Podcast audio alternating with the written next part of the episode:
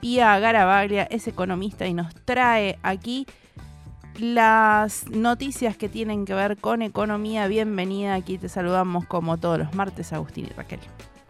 Hola Agustín, Raquel, ¿cómo están? Qué lindo compartir este cuarto, esta cuarta edición es un gusto y tenemos muchas ganas de charlar con vos porque vemos que hay distintas medidas que se vienen comentando y necesitamos que nos ayudes a entender un poquito cuáles son esas medidas y cómo pensamos que nos van a ir impactando en nuestras vidas. Así es, bueno, el, cierre de marzo vino con varios em, indicadores o anuncios de indicadores que vienen dando no mal, sino cada vez más fuerte, un poquito un preludio de cómo se viene el año con toda la inestabilidad que implica las elecciones. Eh, y en consecuencia creo que se están empezando a movilizar eh, ciertas fichas y por lo pronto lo que tenemos es que mañana eh, va a haber un anuncio del ministro Sergio Massa para este, por lo menos calmar la situación en términos de tipo de cambio. Eh, está apuntando para ese lado. Lo que, lo que se espera en el anuncio, mañana miércoles digo, para quienes este, tienen que hacer después escucharnos por versión podcast, eh, pero mm, el miércoles eh, lo que se espera es que anuncie justamente el, establecimiento de un tipo de cambio diferencial para todo lo que es exportaciones del agro. Esto lo que va a hacer es fomentar un mayor ingreso de divisas eh, y también va a ser como un, plazo de liquidación diferenciado para lo que es exportaciones de soja eh, y después para el resto de lo que son las economías un poquito menos ventajosas, darles un plazo un poquito mayor para liquidar, eh, cercano a los 90 días. Pía, perdón que te interrumpa, ¿es una reedición de lo que conocimos el dólar soja hace unos meses? Exactamente, la idea es este, un estímulo un poco mayor para fortalecer la liquidación, hay que tener en cuenta que, comparación al año pasado, eh, en, cuanto a ingreso de divisas producto de las exportaciones, estamos en menos de la mitad. Eh, Buenísimo.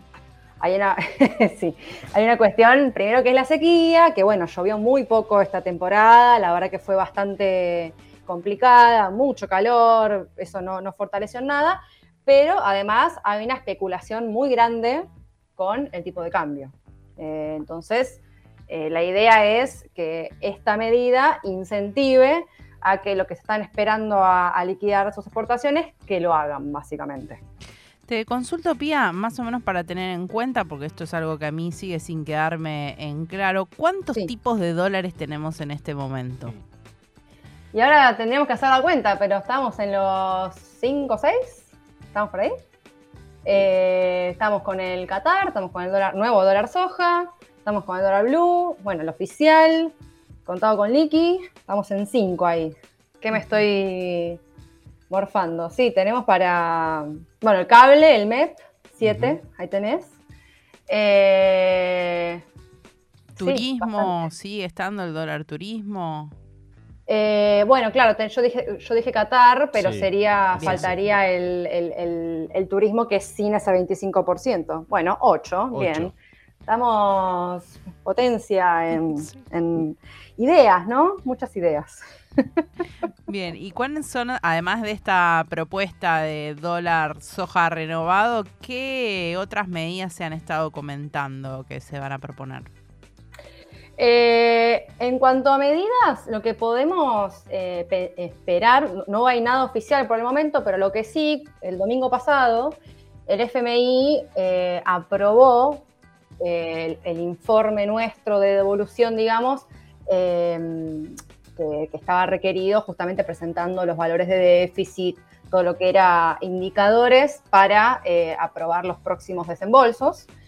Eh, esto fue la semana pasada y el domingo el, FMI terminó dando el, ok, lo cual permite un desembolso de nuevos eh, derechos de, giro que habían ocurrido el año pasado, eh, que son de 5.300 millones de dólares. Va a ser casi en su mayoría usado para pagar la, deuda, no se, se pongan a festejar, pero eh, digamos que el ministerio ya contaba con, ese, contaba con ese dinero para continuar con los, con los próximos desembolsos, con lo cual está bueno que no haya ningún eh, desfasaje, digamos, ¿no? Como que todo siga acorde a lo esperado. Entonces se, se, entiende que para continuar en esa línea y para que continúen los OK, si se quiere, del FMI, es que se va a intentar mantener los datos fiscales lo más posible, ¿no? Quiere decir, no vamos a, este, a esperar nada en cuanto a mayor subsidio o algo así, y va a ser un poquito más para el otro lado, eh, o intentar reducir este, algunas fuentes de gasto. Va a ser un poco complicado porque justamente este año con las elecciones es un poquito inestable, implica un poquito más de actividad por parte del ministerio, pero eh, imagino que van a intentar mantener esa línea de el, número, el déficit fiscal esté equilibrado, digamos, que no sea déficit lo, lo menos posible, digamos. Bien, y entonces este nuevo acuerdo del FMI va a seguir repercutiendo seguramente en lo que tiene que ver con la inflación y con estos números que, bueno, venía dando el INDEC. ¿Y cuál es la evaluación en torno al mercado laboral en estos días y con estos números? Bueno, la semana pasada eh, salió, eh, salieron los datos del INDEC de pobreza, pobreza e indigencia, los yo creo los escuché comentándolo la semana pasada. Sí. Eh, a ver, eso es una consecuencia, se, observa un aumento muy fuerte de la pobreza. lo que es con urbano bonaerense trepó muchísimo, muchísimo, y la relación contra capital federal, es, o sea, la brecha, digamos, contra capital federal es cada vez más grande. Eh, lo que es personas eh, bajo la línea de pobreza son ya el 45%, en el conurbano me parece eh, un número altísimo.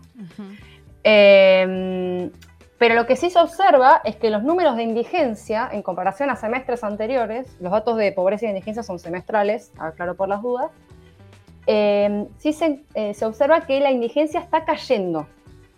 La pobreza sube muy fuerte, la indigencia no. Y ahí tenés la explicación del mercado laboral. Y también es una parte del el discurso de muchos eh, políticos del oficialismo en este momento. Hoy la creación del empleo está eh, creciendo, digamos, se está creando empleo, están generando puestos de trabajo, está aumentando la inversión. ¿Qué pasa? El tema es en qué condiciones. ¿no?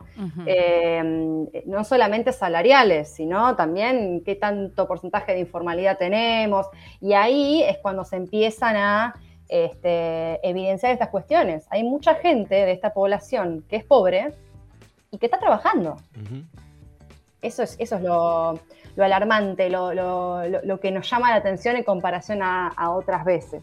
Los salarios, por ejemplo, están creciendo por debajo de la inflación. La inflación está en según el último dato del INDEC, que es el de febrero, está en 102%.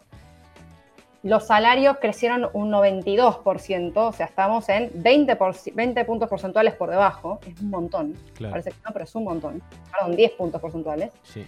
Em, y no solo eso, sino que los 10 puntos porcentuales es el promedio, pero después de eso tenés a los trabajadores informales. Los trabajadores informales su salario creció un 72%, o sea, 20 menos, o sea, 30 puntos por debajo de la inflación. Eh, esa gente es eh, justamente la que está eh, aportando o contribuyendo a esta crecida importante de la pobreza. Es mucha gente que está trabajando, tiene un ingreso, tiene una, dedicación, está, forma parte de la actividad económica, pero es pobre. Eso es lo que faltaría, digamos, em, más allá de cómo de mantener el déficit de tipo de cambio, o se entiende que si sube la inflación, si sube el dólar, todo esto impacta a todos y más que nada a la gente que está más carenciada. Eh, pero después, en contralor, de decir, ah, no, eh, está subiendo el empleo, digamos que, ok, sube el empleo, pero después nos pasa esto, tenemos un 45% de pobreza, tenemos que pensar en las condiciones del empleo, ¿no? ¿Qué tanto eh, está pudiendo salir la gente de esta, de justamente la situación de pobreza o que no caiga, gente que está trabajando que no caiga en situación de pobreza. Pía, déjame, lo, venía pensando un poquito en, en las noticias que nos trajiste respecto a las medidas del Ministerio de Economía a cargo de Sergio Massa, en los números del INDEC eh, en el viaje a Estados Unidos que hicieron la semana pasada, que también nos traías a la mesa, que no solo fue Sergio Massa, sino que fue el presidente Alberto Fernández, se encontró con Biden. Sí. Pensando en el año electoral y pensando en, en lo, en cuán atadas están todas estas decisiones eh, y estas medidas económicas a, a la respuesta, al ok que te bajen o no de arriba, por decirlo mal y pronto, ¿no? Digo, ¿lo vamos a ver durante todo el año un poquito esto?